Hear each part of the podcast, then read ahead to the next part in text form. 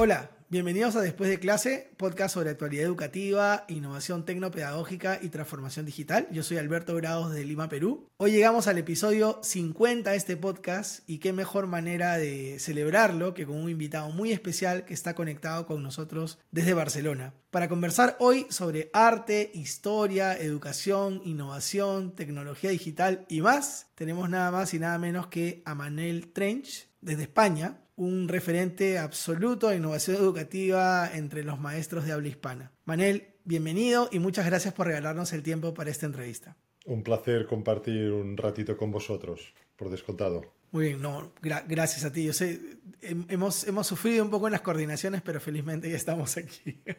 Es verdad, es verdad. Bueno, hora de la presentación formal. Manel es docente de arte e historia por la Universidad de Barcelona. Es innovador certificado por Google. Es Google Earth Education Expert. Además, me sorprendí mucho, es Local Guide número eh, nivel 10, que es como decir nivel Dios. Y eso, a mí me, y eso a mí me encanta porque quiere decir que Manel contribuye activamente mostrando lugares y experiencias de estos lugares en el mundo, ¿no? O hacia otras personas en el mundo. Así es. Que va muy de la mano con alguna de tus frases favoritas que voy a compartir ahora, que he podido leer por ahí. Una es romper las paredes de la escuela, que me encanta. La otra es repensar la educación. Así y la otra es que me gusta aún más todavía, I can see art everywhere, ¿no? Puedo ver arte en todas partes, ¿no? Qué genial. Y por allí eh, va mi primera pregunta, Manel. ¿Qué significa para ti romper las paredes de la escuela? ¿Cuál es, el reto para ti dentro de esa frase? Para mí, eh, y es importante decir un poco el contexto, sería la idea de que la escuela tradicional, que empezó sobre todo a partir del siglo XIX, la idea era que, y en el siglo XX se consolidó, era que el conocimiento estaba donde? Dentro de la escuela, porque era el profesor el que tenía conocimiento, eran los libros los que había la información, y en cierta manera era el lugar básico donde se podía aprender. Para mí hoy en día en el siglo XXI ya no tiene sentido pensar que solamente el espacio escuela es el espacio de aprendizaje. Y, en este sentido yo lo que busco e intento mucho con mis alumnos es que ellos se den cuenta de que para aprender el aula, espacio aula, espacio escuela puede ser interesante, pero por descontado mucho más es ver que este aprendizaje puede estar y está fuera del aula. Y en este sentido es, la idea de romper las paredes de la escuela. Genial, que se puede aprender en, todas partes, en verdad, ¿no? De cualquier experiencia. aquí es donde, por ejemplo, yo les comento a los chavales, y también cuando voy a hacer formaciones con profesores, es el hecho de que hoy en día los adolescentes son conscientes de que si quieren aprender alguna cosa en concreto de cómo tocar un instrumento musical o cómo hacer según qué, pues van a YouTube, buscan un tutorial y ya lo tienen. O sea que aquí es donde los profesores hemos de ser conscientes de que el espacio aula ha de ser un espacio con un valor añadido, porque si no el alumno, según qué contenido, según qué temario, pues se lo, se lo buscará o lo aprenderá fuera del aula. Sí, es verdad. Y, bueno, y, y lo acabas de mencionar, este es un reto también para la educación formal incluso de adultos, ¿no? Lo, veo yo ahora, hay muchos maestros, por decir, digamos, maestros porque nos envolvemos en este, en este ambiente, ¿no? Que cuando están buscando formación ya no necesariamente acuden a la formación tradicional o formal porque hay muchísimo que se puede aprender a través de las redes sociales, a través de, ah, digamos, estos canales nuevos de formación autónoma, ¿no? Que uno va y en el momento que quiere, ¿no? En la instrucción, se, me va el nombre esto de self-paced, ¿no? a, ritmo propio, ¿no? Claro y está ahí, ¿no? Y uno la puede encontrar. Ahora, imagino que esto que acabas de comentarnos eh, está de la mano con lo que mencionabas de repensar la educación. ¿Qué, piensas, Manuel, que estamos pasando por alto? ¿O qué podríamos cambiar en, este, esta forma de repensar la educación? A ver, yo lo que, pienso es que mm, tenemos de aprovechar la tecnología para potenciar el aprendizaje. Es verdad que la pandemia al menos aquí, cuando, y supongo que en vosotros en vuestro caso también, mucho aquí, fue peor, aquí fue peor de todas maneras.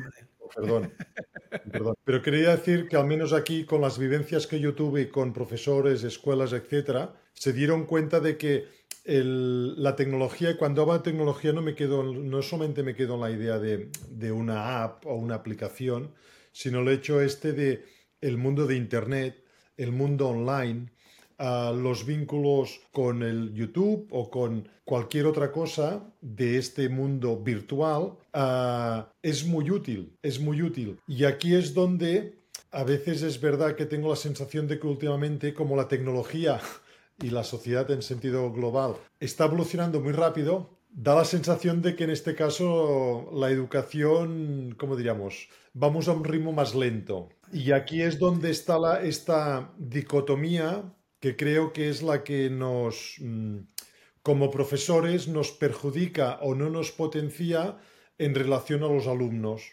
Porque en este caso ellos ya están viviendo en una realidad ah, muy diferente a la que nosotros vivimos como jóvenes.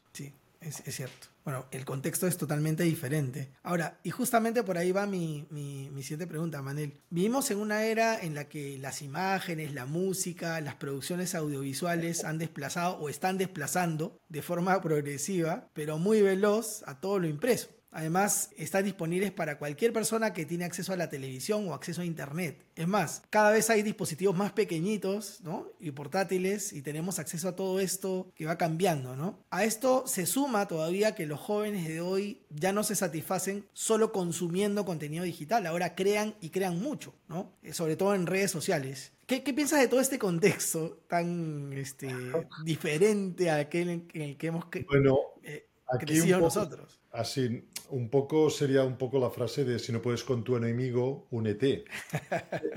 en cierta manera, ¿no? Pero yo a lo que me refiero es, y también con esto cada vez estoy más convencido. Como profesores, y en este caso yo hablando sobre todo que yo trabajo con adolescentes, o sea, sobre todo entre 14 y 18 años es mi perfil okay. educativo. Pero en este caso yo, por ejemplo, cada vez más convencido estoy de que tenemos de aprovechar los youtubers, los influencers, etcétera. O sea, hoy, hoy en día yo no me imagino hacer un curso de historia al arte sin aprovechar la Ariana Grande, la Rosalía o alguna de otras de estas uh, cantantes. O la Shakira, por ejemplo. Uh, por ejemplo, en, para, para, darnos una idea, ostras, yo me acuerdo que hace, debe ser 3 o 4 años, un alumno me dijo, oye, ¿has visto el videoclip de la Shakira? Ay, perdón, de la Shakira. Es que estoy haciendo estos días preparando una cosa de la Shakira. Okay. Uh, uh, me dijo una alumna, ¿has visto el videoclip de Ariana Grande, God is a Woman? Y le dije, pues no. Claro, lo pusimos en clase, lo proyectamos al principio de la clase, porque me lo comentó antes de empezar la clase, y dije, ostras, es que es un videoclip que solamente son cuatro minutos, pero es que hay referencias, todos son referencias a mujeres artistas, hay referencias mitológicas, hay referencias históricas, hay referencias de diversos uh, estilos artísticos. Pues claro, yo no puedo pasar hoy en día como diríamos, hablar de, yo qué sé, pues de Leonardo da Vinci y como hay alguna escena que está vinculada con Leonardo da Vinci, pues poner esto. O la Capilla Sixtina. El final del videoclip de la Ariana Grande sale la Capilla Sixtina. O sea que esto yo creo que tenemos de sacarle provecho, porque también... Genial. Sí, sí. Uh, bueno, perdón, sí, sí. ya, es que...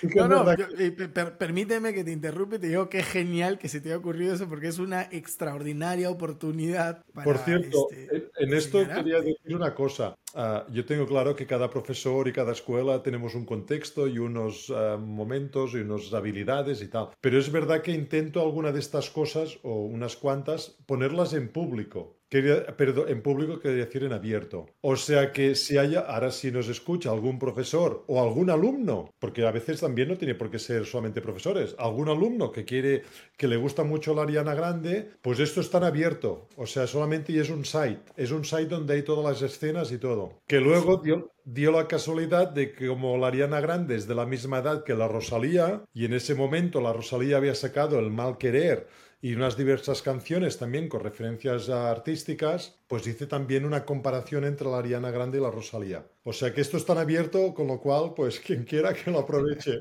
No, no, este, bueno, iba a hablar más adelante de, de este tema de, de, de cuánto es lo que tú compartes. Hay una gran cantidad de maestros que recurren a tu cuenta de Twitter para inspirarse y, y conseguir estas ideas de proyectos. Más adelante te voy a preguntar sobre eso justamente, porque eso te ha convertido, este Manel, disculpa que te lo diga, porque de repente te suena mal, pero de este lado del mundo como un gran referente. ¿no? Hay muchos maestros que toman tus proyectos, seguramente lo sabes, porque hace muy poquito una compañera mía, Marta González, ah, que pues. es, es, es, española y trabaja aquí en Perú, en una escuela acá en ah. Perú, tomó uno de tus proyectos y, este, y te, te citó por ahí por Twitter y tiene me dice, estoy impresionada cuántos retweets tiene esto. Ella también publicó imágenes y compartió la experiencia que había tenido gracias al ah, proyecto que tú compartiste, ¿no? Es verdad, sí, es verdad. De lo de el quedarte en casa. Me ah, parece tal cual, sí. Así era de quedarte en casa. Sí, esto era, mira, por cierto, esto era de la pandemia. Que esto también tuvo mucho. Bueno, ya luego si quieres lo explicamos. Con, calma, sí, sí, no, no, y te agradezco mucho más bien que, que, la pandemia, es verdad.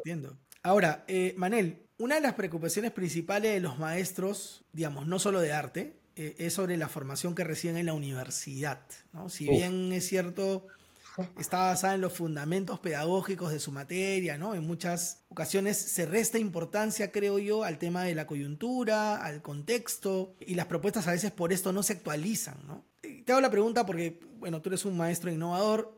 ¿Qué debería buscar un docente de arte? Ahora sí voy a irme directamente a tu, a tu área de expertise principal en su formación, digamos, para poder adaptarse de mejor manera a este mundo tan cambiante, a esta nueva realidad, ¿no? que la tecnología parece que, como bien decías, nos lleva varios pasos por delante, ¿no? A, ver, aquí yo creo que lo que se combina es, hay una cosa que la tradición no es mala. O sea, cuando digo, digo la tradición, quiero decir, la historia del arte, la historia del arte, el renacimiento, el barroco, el impresionismo, etcétera, estos son contenidos que, por decirlo de una manera, ah, perviven y perduran durante el tiempo.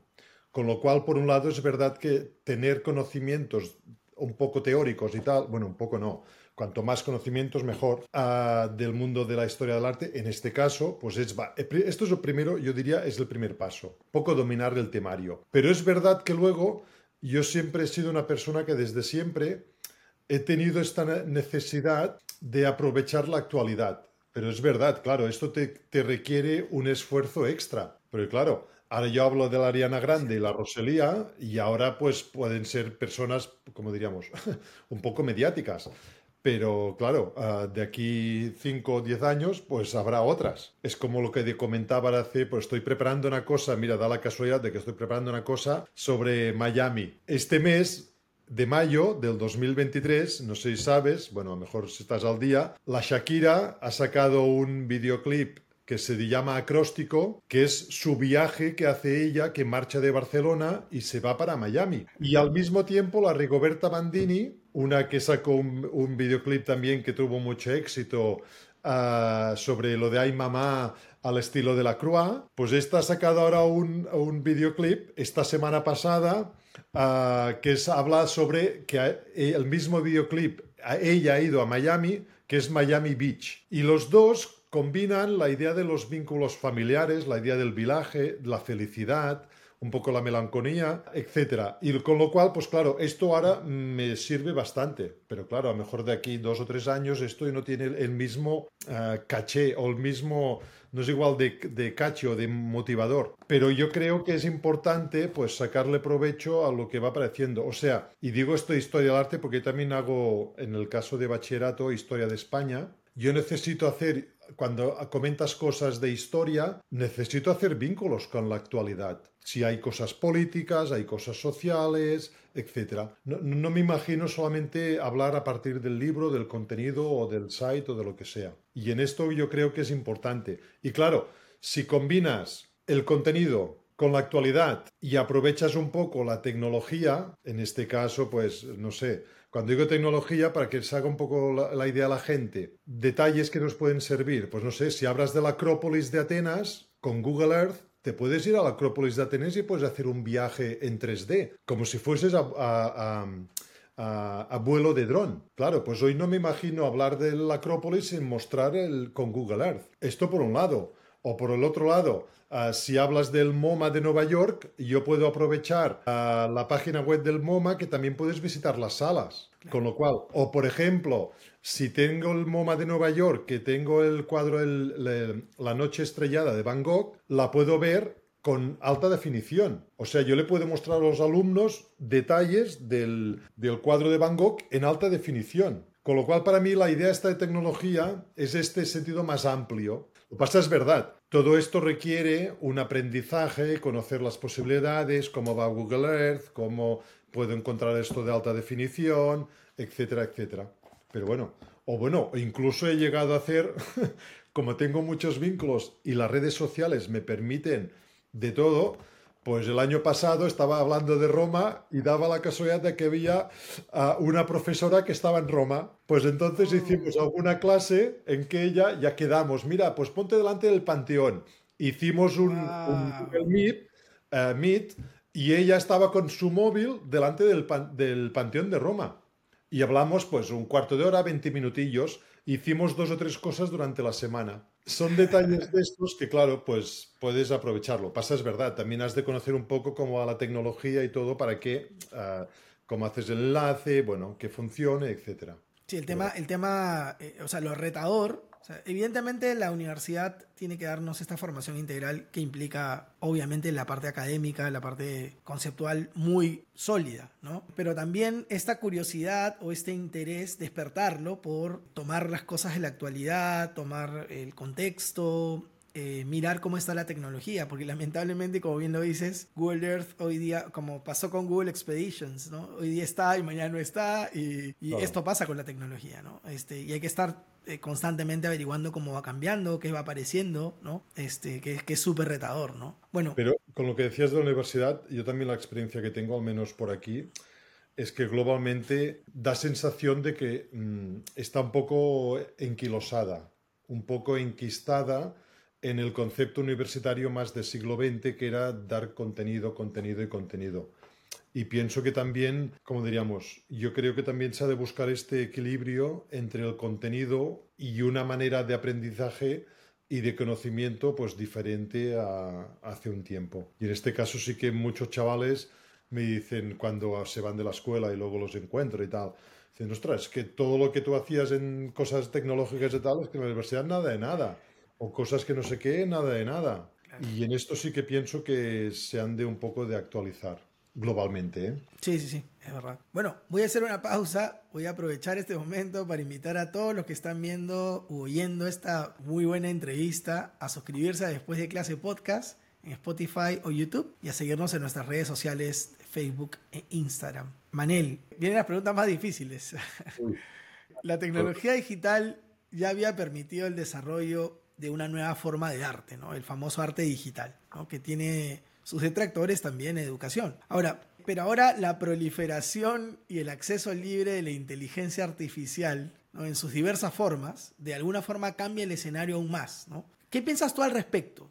¿Estas nuevas tecnologías representan un desafío para el desarrollo de habilidades artísticas? ¿Cómo lo ves? ¿O más bien son una oportunidad? A ver, yo por un lado pienso que hay cosas que no las podemos, como diríamos, evitar, pero es verdad que también, ah, me parece que ahora salía hace una semana que uno de los creadores de la inteligencia artificial hablaba de, de que se tendría que poner un poco de límites, porque si no un poco se puede descontrolar todo. Con lo cual, uh, sí que pienso que es motivador, porque puedes aprovechar las capacidades y potencialidades que te da esto, pero al mismo tiempo también... Uh, se de, pienso que se ha de regular un poco, porque si no, la cosa puede ser, um, ¿cómo diríamos? Se, puede ir de madre, pero no, no, por descontado y pienso que se ha de... O sea, cuando también hace unos días salía que si los ilustradores a mejor ya perderán la faena o el trabajo, porque claro, según qué ilustraciones lo podrán hacer las herramientas. A veces también nos da la sensación de que como si ahora estuviésemos un poco en la época del ludismo. O sea, el ludismo del siglo XIX era los que estaban en contra de las máquinas y un poco destruían las máquinas porque las máquinas les quitaría el trabajo. Luego, en el fondo, ¿qué, qué sucedió? Bueno, pues las máquinas generaron, es verdad que quitaron según qué puestos de trabajo, pero al mismo tiempo las máquinas también generaron nuevas maneras de trabajo. O sea, que ahora mismo, lo digo porque a veces hay cosas en la, en la evolución de la sociedad que a veces da la sensación de que un poco como si se repiten, ¿no? Y ahora parece que también la inteligencia artificial, pues un poco parece que sea de, como diríamos, de ir en contra y creo que como muchas cosas en la vida se ha de ir buscando el equilibrio. Pero es verdad que también pienso que esto dará nuevas maneras de aprendizaje y también nuevas posibilidades de desarrollo. Al menos es como lo veo. Intento un poco buscar el equilibrio. Tal cual, tal cual. No me gustan los eh, absolutos, no me gustan los absolutos. Sí, sí, sí, es verdad. Eh, no sé dónde leí esto, pero hace algún tiempo lo leí que hablaban de que cuando apareció la imprenta, la gente dijo ya no sabe escribir. Luego apareció la computadora y la gente dijo ya la gente no va a leer en papel, sino va a leer aparecieron los libros electrónicos, pero nada de eso ocurrió en verdad, ¿no? Igual que cuando apareció la fotografía a mitad del siglo XIX, se hablaba de que las pinturas y el arte también perderían mucho, mucha viveza. Y bueno, apareció la fotografía. Es verdad que los estilos artísticos también evolucionaron a gracia, o, por culpa de la fotografía, pero hoy en día pues tenemos fotografía y tenemos ah, creaciones artísticas. Pero es verdad, esto es una cosa que lo que pasa que una cosa no quita la otra. O sea que se ha de regular un poco, sí. Pero es verdad, igual que ahora hay fotos, que esto es muy divertido, de la gente yendo en el bus o en el tren y todos mirando el móvil. Y dices, anda, todos están despistados. Pero es que hay fotos de principios de o de mitad del siglo XX en que todo el mundo estaba leyendo el diario. He, visto esa imagen. Sí, y claro, un poco dices, bueno, es que claro, es verdad, cada época tiene el suyo, pero también un poco salir uh, equilibrando. Sí, es verdad, es verdad. yo, no dudo que dentro de muy poco nos sorprendas con algo de, dentro de tus prácticas ahí este, en tus redes. Poco a poco, poco a poco, porque... Es verdad es que hay mucho, ¿no? En verdad. Mucho, mucho, hay mucho. Manel, ver tu cuenta de, Twitter es en verdad como visitar un museo, de verdad. eh, de ver, te lo juro. O, o coger inspiración, de verdad, ¿no? Bueno, yo aprovecho ahorita para invitar a todos los interesados en el desarrollo de, habilidades artísticas ¿no? y a coger inspiración a visitar la cuenta de Twitter de Manel, que es arroba maneltrench, porque hay mucho para aprender e inspirarse en verdad allí. Ahora, siempre te veo eh, en proyectos y compartiendo muchos detalles de los proyectos, como bien lo mencionabas ahora. ¿no? Ahora mismo estás en un proyecto llamado Don Art, he visto, hashtag Don Art, o Don Art, ¿no? ¿Puedes explicarnos un poco de qué va este proyecto? Mira, es que muchas de estas cosas, la verdad es que son, como diríamos, experiencias vitales que te suceden en el aula y que luego intentas, como diríamos, mejorar. O sea, yo me gusta mucho, a partir de las vivencias de aula, intentar mejorar mis prácticas educativas. Y me explico. Yo soy de historia del arte. Cuando decías lo de artísticos, yo creo que también toda gente que, que le guste la cultura, la historia, uh, las épocas uh, artísticas o culturales, también le puede interesar bastante. Pero me explico. Yo soy, sobre todo, trabajo con los alumnos de segundo bachillerato y los alumnos de segundo bachillerato es el último curso antes de ir, antes de ir a la universidad. Estos alumnos uh, tienen de hacer un examen de acceso para ir a la universidad. Y en el caso de historia del arte, es un examen que, sobre todo desde los últimos años, hay un, más o menos unas 95 obras, unas 100, para decirlo, para redondearlo. Y estas 100 obras, ah, la mayoría son de hombres. Y yo me acuerdo, y como soy una persona un poco motivada, siempre al principio de curso me gusta llevar camisetas y cosas que lleven logos, un poco para logos o frases o imágenes para un poco motivar.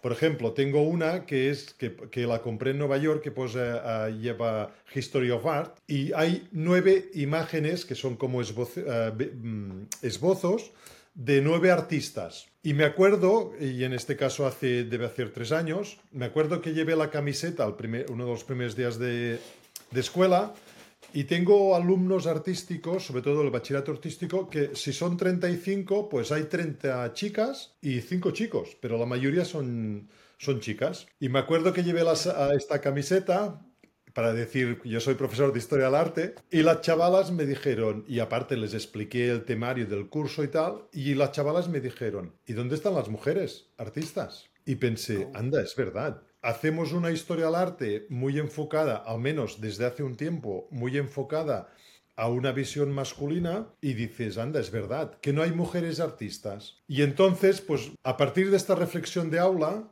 pensé, tengo que hacer una cosa en que los chavales también me ayuden, pero que aparte que sea a, long term, o sea, a, larga distancia, porque claro, todo es trabajo, faena preparar estos materiales. Y la idea es, este proyecto Don Art viene del catalán, que es Don, D-O-N, es donas. Y arte sería la abreviación de, de, historia del arte, o sea, donas artistas. Y la idea es ir visualizando y visibilizando mujeres artistas de la historia del arte, pues desde la Edad Media o desde donde tengamos hasta el siglo XXI.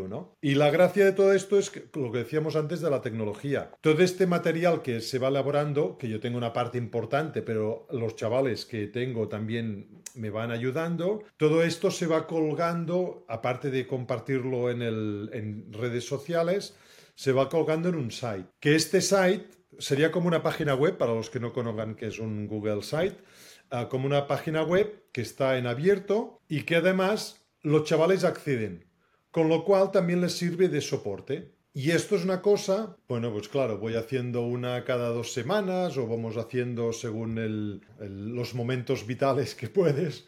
Y la idea es ir ampliando. Con lo cual, ¿qué quiere decir? Mis prácticas educativas de este curso 22-23 hay una pátina de perspectiva de género en el mundo de la historia del arte y con las mujeres que hace cuatro años no la tenía. Y con lo cual a mí, por un lado me gusta porque es una cosa que yo aprendo, porque en el fondo, claro, voy aprendiendo cosas de mujeres artistas que no tenía ni idea. Los chavales también ah, van descubriendo cosas y aparte se va, como diríamos, es, un, ah, es una cosa que se va retroalimentando y cada vez hay más visibilidad, como diríamos, es mostrar y dar ah, importancia, en este caso, a las mujeres artistas. Y esto no quita que seguimos haciendo la tradición, por decirlo de manera, que es del temario que hay para la selectividad, que es lo que se han de preparar. Pero claro, ahora estos chavales, bueno, sobre todo los de segundo bachillerato, pues hay esta perspectiva de género que creo que es importante. Y de aquí, de aquí viene el origen de este proyecto. Fíjate que es curioso porque es que, bueno, no, no, no pararía de explicar anécdotas. Igual que el proyecto de la Ariana Grande la Roselilla fue a partir de una pregunta, perdón, no de una pregunta, de un alumno que me dijo, oye, ¿has visto el videoclip este? Pues este del Donas Artistas fue a partir de que un día llevé una camiseta en la clase y a partir de aquí los chavales, las chavalas, algunas me dijeron, y las mujeres y a partir de aquí, como yo soy un motivado, pues empezamos a hacer esto. Y esta es la explicación, no tiene más. hay dos cosas ahí que quería comentarte. Una es el tema de qué bueno poder aprovechar estas oportunidades para enseñar más cosas. El tema de, de la equidad de género, por ejemplo. Claro, a lo otro que quería hacerte referencia es que también puede significar un señalamiento al mismo currículo, ¿no? Es, una forma de levantar la mano y decir, oye, algo estamos descuidando aquí porque ha aparecido esto que no nos estamos dando cuenta. No, no, por, descontado, esto yo es una cosa que también ya he transmitido y es verdad que, por ejemplo, en España hay un grupo que también está en redes sociales que se llama La Roldana, porque el examen de, acceso a universidad no es, lo, no es el mismo tipo de examen eh, según la región autónoma. O sea, en Cataluña hay un formato de examen que en Andalucía es otro. Hay variaciones, más o menos según que globalmente se acerca, pero cada comunidad autónoma puede formar un tipo de examen. Y es, es curioso porque en las Islas Baleares, en Andalucía, en Galicia o en Cataluña, la perspectiva de género en el 2023 no está, en el sentido un poco de equidad. O sea, no es eso que digas, pues 60-40 o 70-30. No, no, es que estamos hablando de 95-5. Porque si hablo de 95 obras y solamente hay, en este caso, al menos en Cataluña, tenemos este curso, diría que son cuatro, que te lo digo de la memoria, cuatro artistas y 91 um, hombres. O sea que, claro, y en este sentido también es importante, claro, dar a conocer. Es verdad que ahora últimamente hay publicaciones de libros, hay pero claro, no puede ser que el examen de acceso tenga una, en el 2023 tenga esta gran diferencia. Y en esto es verdad que supongo también ayuda a lo que decíamos, a sensibilizar. Manel, ¿de qué otras maneras, además de las que ya has mencionado, porque nos has compartido aquí bonitas experiencias de verdad, se puede impulsar el desarrollo de las habilidades artísticas en general, digamos, ¿qué ideas tú podrías dejarle a los docentes que están buscando referencias o inspiración? Quizás que compartirnos alguna otra actividad que tú has realizado o, esta experiencia de la pandemia que hablábamos hace un rato, porque te, digo, o sea, lo que has contado ahora de cómo aprovechas tú la coyuntura, cómo aprovechas las preguntas de tus alumnos, cómo eres capaz de reencaminar o de incorporar a tu plan de, de, trabajo nuevas experiencias porque van apareciendo y no las desechas, porque permíteme, discúlpame que aquí me, me, me alargue un poquito, y es que a veces pasa, voy a ponerte un ejemplo cualquiera, ¿no? Hay un proyecto, el proyecto del, están hablando con los alumnos de que en Perú, ¿no? Lima se va a quedar sin agua el 2025 ah. porque el agua de Lima depende del deshielo de los nevados, y los nevados están, ¿no? los ríos dependen del agua del, sí. deshielo, del, del deshielo de los nevados, en fin.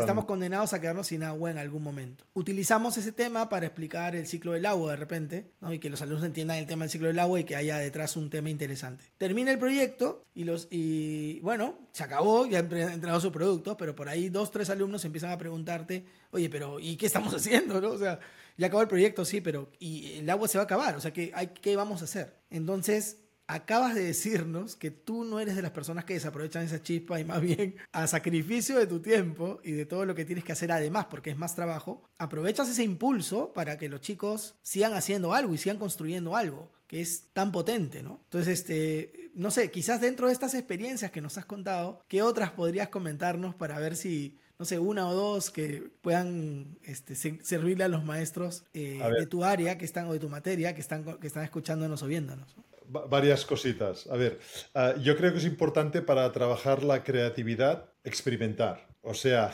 es como eso del genio, ¿se nace o se hace? Uh, yo pienso que hay un poco de todo. O sea, y en el caso del profesor, ¿a qué me referiría? Claro, si tú quieres trabajar la creatividad, por un lado, has de estar motivado a buscar iniciativas y por el otro, también lo que has de hacer es uh, desarrollarlas y practicarlas. O sea, claro, yo hay proyectos que me han salido guay o bien y de otras cosas que han sido un fracaso. O sea que en esto también es importante, también es importante un poco, como diríamos, salir de la zona de confort y tener un poco de espíritu aventurero. La aventura, la aventura. Yo, yo soy mucho de lo que decíamos de las camisetas. Hay una que me gusta mucho, que también, bueno, esto la conocí en Estados Unidos, que allí uh, uh, el Teach Like a Pirate. O sea, enseña como un, como un pirata. Y ya esta es una camiseta que a mí me gusta llevar en clase, con la idea de la aventura, de la descubrir, de, de entrar en medio de la selva y a veces que te pueden salir peligros, y en este caso los peligros pueden ser la tecnología, no sé qué, etcétera, pero luego la, el, cuando descubres cosas es motivador.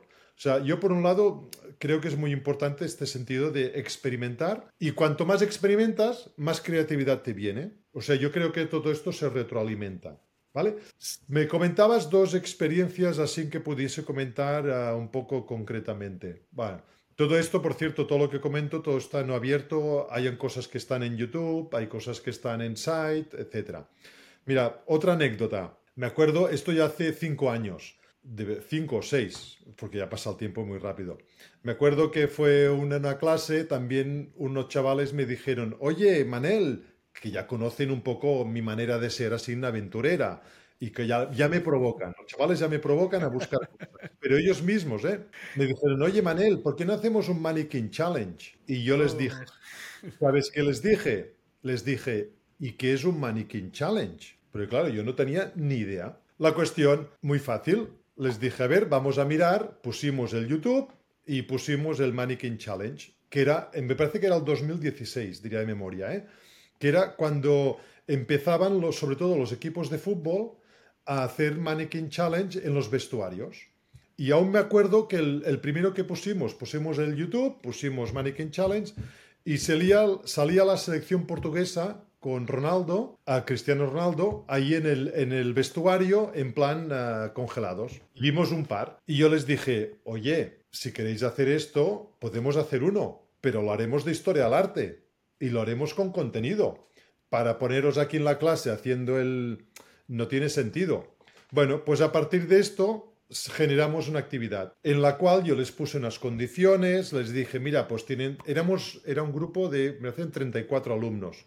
esto lo compartimos vía Classroom, les abrí un doc, un documento compartido que ellos podían editar. Se crearon, o sea, yo les puse unas condiciones, por ejemplo, que subiesen obras de arte de diversas épocas, que hubiese obras de arte que saliese uno, dos o tres, que no fuesen artistas repetidos, etc. O sea, todo esto fue un proceso. Y luego, pues quedamos, me acuerdo que siempre me acordaré, era un martes por la tarde y en vez de hacer la típica clase tradicional de el profe habla y los alumnos escuchan, pues nos pusimos en la clase todos en formato distribuido, etcétera, etcétera, y yo les grabé y creamos un Mannequin Challenge con las ah, composiciones diferentes y luego editamos con, ah, con las imágenes de las obras. Pues mira, otra experiencia, otro proyecto, a partir de, en este caso, los alumnos, no fue ni una pregunta ni una queja, sino fue una propuesta de ellos.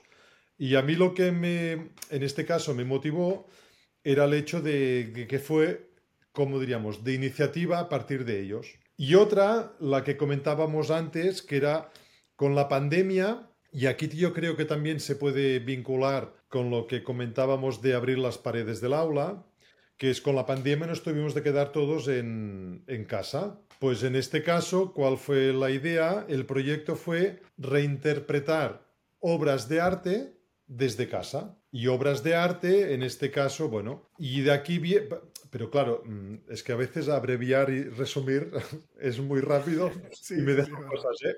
Pero el punto de partida fue que esto lo hicimos con una profesora de la Universidad de Barcelona, de la Autónoma, y la idea es que primero pusimos una, una base teórica, hicimos todos unos bloques temáticos, de quedarte en casa y luego dentro de quedarte de este en casa, que esto está, está en abierto, lo que hicimos es hacer una actividad que era el Art at Home Challenge. Art at Home Challenge en el cual la gente pues hacía sus reinterpretaciones y también todo esto lo pusimos ahí dentro. Que por cierto, al final no sé cuántas obras salieron, bueno, muchas. Y aquí también lo que decíamos antes, que es lo chulo, es que esto fue una actividad que podría decirlo de una manera tenía una parte cultural de aprendizaje y también divertida, lúdica, pero que estaba en abierto, o sea que no estaba dentro del aula, sino que se fue fuera del aula. Pero a, mes, a más a más, y yo creo que aquí también es un ejemplo de cómo la tecnología nos puede, como diríamos, a todos ayudar, es que fue luego también un proyecto que lo abrimos a que la gente colaborase. ¿Qué quiere decir colaborase? Pues este proyecto lo hicimos en catalán, el punto de partida fue el catalán, que es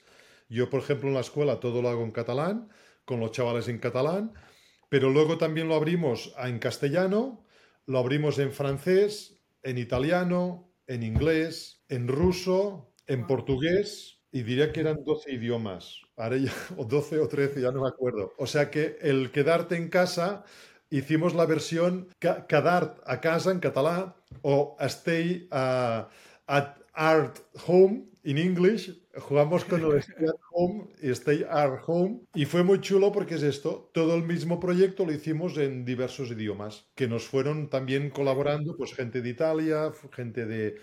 Ah, en danés, también parece que lo hicimos en danés. Es que ahora ya tendría de revisarlo, ¿eh? Buenísimo. No, pero qué, ejemplo, en verdad. Sí. Este de colaborativo, o sea, el sentido colaborativo. Es inevitable, perdón, Manel, que tus alumnos te hayan comparado con Merlí alguna vez. de verdad, qué creativo. Bueno, Manel, muchísimas gracias por tu tiempo, de verdad, y, todo lo que nos has compartido el día de hoy. ¿Tienes algunas palabras finales, algo que quisieras compartir, eh, algo para motivar a alguien por ahí, algún maestro? yo, lo que diría, y aquí es una cosa para mí que es muy chula, que es, eh, es el sentido de que yo, por ejemplo, no miro mucho la tele, yo no miro mucho el YouTube, pero a mí lo que me encanta, y es la palabra que ahora última, en, en las últimas frases que ahora hemos hablado del quedarte en casa, estaba intentando comentar, que es el sentido colaborativo. Me explico. Una de las cosas que más me motiva últimamente y que creo que tiene mucha potencialidad es el sentido de comunidad de aprendizaje. O sea, que en el espacio aula no solamente es el profesor el que tiene conocimiento, sino que los alumnos también tienen conocimientos. Cuando digo conocimientos no me refiero solamente a la parte teórica, sino a la parte de vivencias. Y en esto, ¿a qué me refiero? Mejor yo de historia del arte sé más que los alumnos, pero es verdad que mis alumnos saben mucho más de videoclips, etcétera, o youtubers y tal.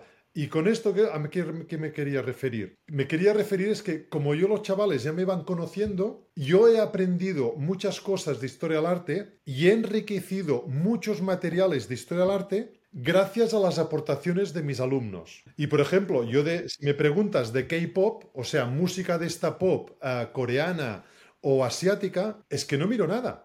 Pero es que los chavales ya me, me dicen, oye, este videoclip salen referencias a esto, ese videoclip a eso.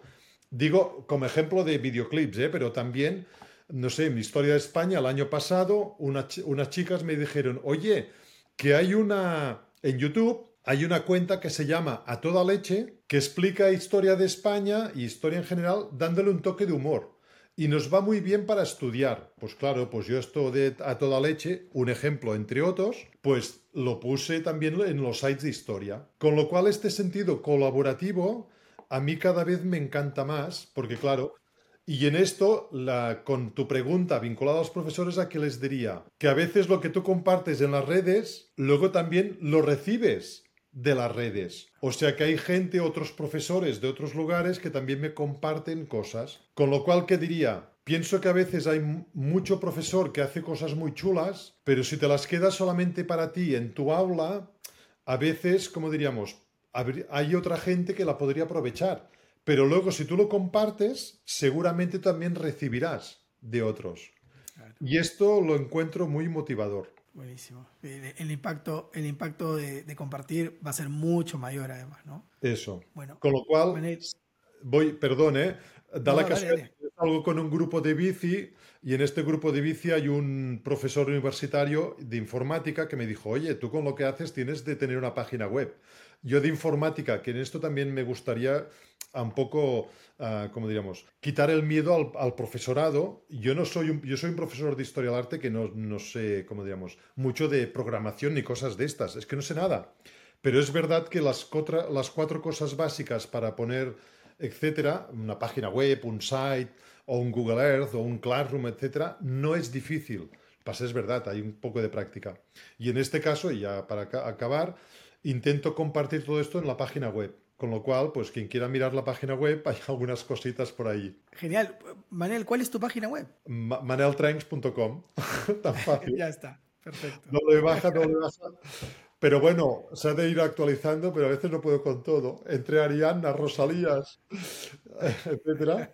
Con lo cual hay cosas que, bueno, pero bueno, es muy sencillita, pero bueno, ahí está todo. Y están los sites, incluso ya para acabar, para visitar las obras de arte. Hay un, diversos eh, proyectos de Google Earth que se pueden visitar las obras de arte, que es muy chulo. Bueno, lo digo porque están abiertos, o sea que pueden servir. Genial, genial. No, eh, te agradezco mucho. siempre, como digo, eh, los maestros siempre estamos buscando inspiración en otros lugares, ideas, ¿no?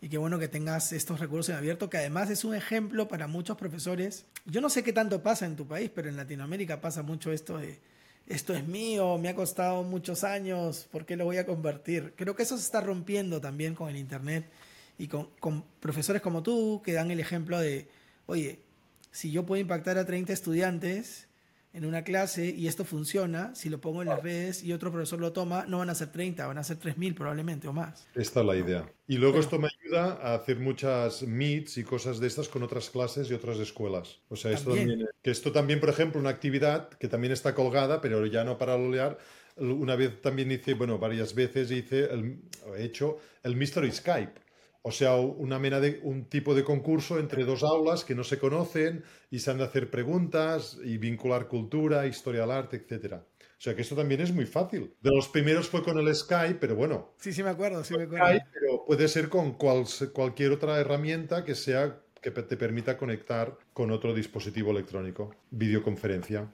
Es verdad. Manel, muchas gracias nuevamente este, por tu tiempo, por todo lo que nos has regalado el día de hoy. Y estuvo con nosotros Manuel Manel Trench, desde España, uno de los docentes más innovadores, como lo han podido constatar, en la enseñanza del arte en nuestro idioma, y un gran referente en el uso de tecnología digital para el aprendizaje. Recuerden que pueden seguir y suscribirse después de clase podcast en nuestro renovado canal de YouTube del mismo nombre y en nuestros habituales canales de Spotify, Google Podcast, Apple Podcast o su plataforma favorita de podcasting. nada, gracias a, a todos por estar conectados. Hasta el próximo episodio. Chau.